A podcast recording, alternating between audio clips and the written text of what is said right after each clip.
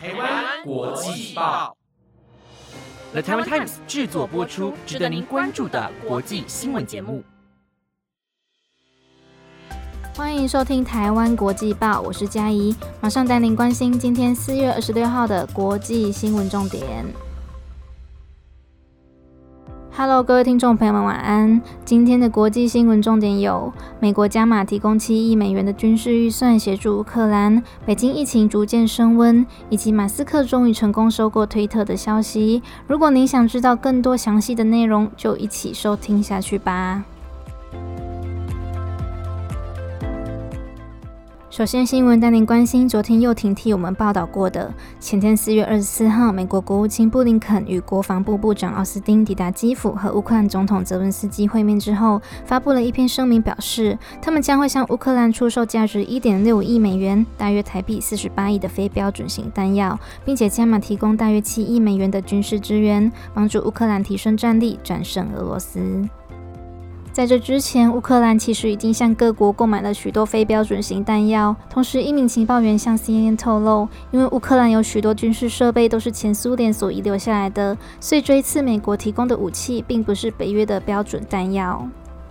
而布林肯与奥斯汀是美国前往乌克兰的所有代表中位阶最高的两位官员，因此这一次的会谈对整场战争具有非常代表性的意义。在这次的会谈中，奥斯汀表示，随着战争的发展，现在俄罗斯已经开始转变战争的重心，他们要将目标转移到乌克兰的东部地区。这也表示战争的性质在改变，所以乌克兰的军事战略也需要跟着调整。而正确的军事装备非常重要，乌克兰势必要将重点放在获取更多的战车、大炮，还有。军火上，如此才能提升打赢战争的几率。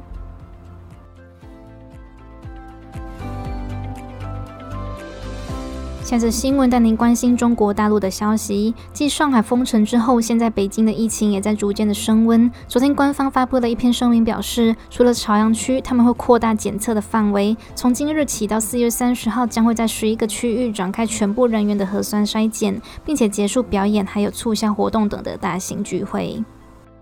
也因为有上海这个前车之鉴，北京的民众非常担心之后会面临到封城的困境，于是开始大量的囤积物资，许多超市纷纷出现抢购的风潮，很多货架上的鸡蛋、蔬菜还有肉类都已经被一扫而空，连很多线上购物平台也都显示商品正在补货中。同时，在北京的家乐福也宣布，他们会延长营业的时间，直到凌晨十二点，同时也储备了比平常多三倍的商品量。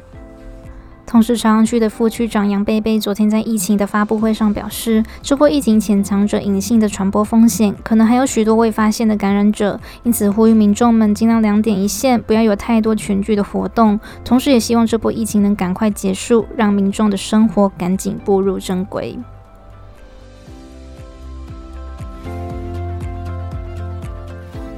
下则新闻带您关心科技的消息。大家还记得先前世界首富特斯拉的创办人马斯克扬言要收购推特的事情吗？因为马斯克本人是一位推特的重度使用者，在上面他拥有八千多万的庞大粉丝。但由于他非常不满意推特的言论管制措施，因此决定收购推特，希望将它变成一个言论完全自由的平台。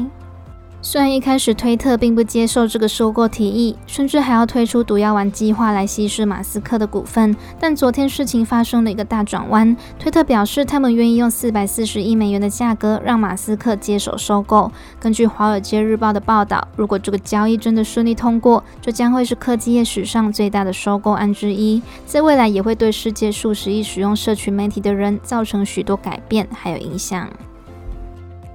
这次马斯克收购社群媒体的事件，其实也引发了一些争议。彭博资深专栏作家欧布莱恩发表了一篇贴文，表示提到，如果社群媒体太过重视开放性而不是事实的话，其实是会导致人们忽略掉一些重要的议题，甚至认为现在推特的言论管控其实还不够严格，可以再严谨一点。同时也告诫，如果马斯克收购了推特，只会让他审查讯息的问题变得更糟糕而已。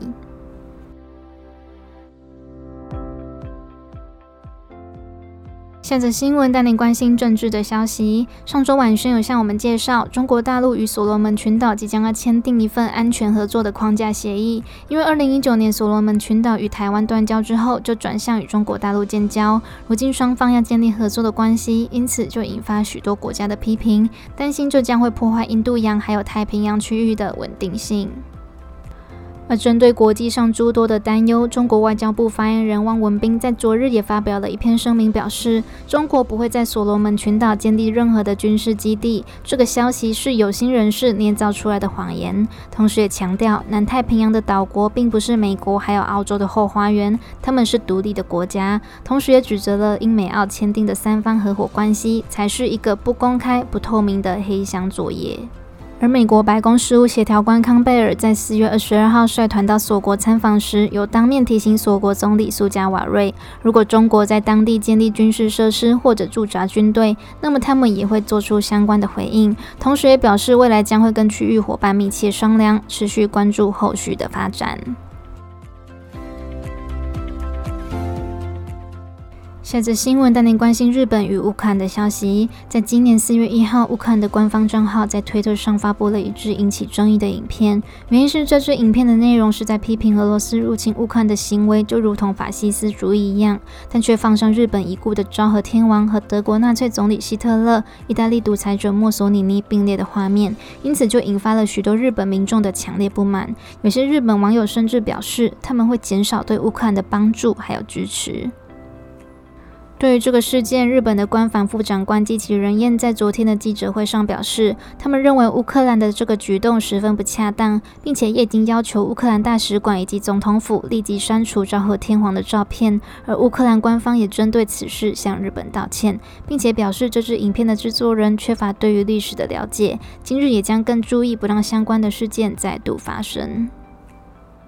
最后，我想要补充一个关于昭和天皇的小故事。在天皇刚满二十岁的那一年，因为需要到欧洲进行一个为期半年的访问，有一次天皇穿着便服到巴黎搭地铁的时候，就闹了一个笑话。因为那是他有生以来第一次自己买车票，所以当售票人员要跟他索取票时，天皇以为那个是抢劫，就死抓着车票不放。双方因此来回拉扯了好几分钟。最后，尽管售票人员非常生气，天皇还是不肯放手，所以事情也也。就不了了之了。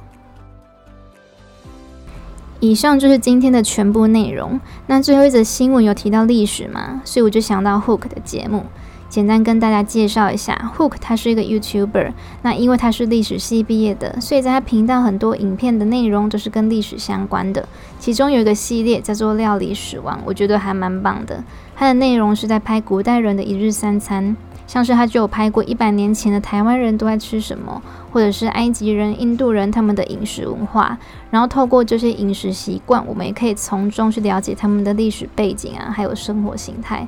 而且重点是有很多食物看起来都真的蛮好吃的，像是我看完朝鲜君王的三餐之后，真的变得还蛮想吃韩式料理的。所以如果你喜欢美食，然后也对历史蛮有兴趣的话，推荐这个节目给你。最后感谢各位的收听。我们下个礼拜见。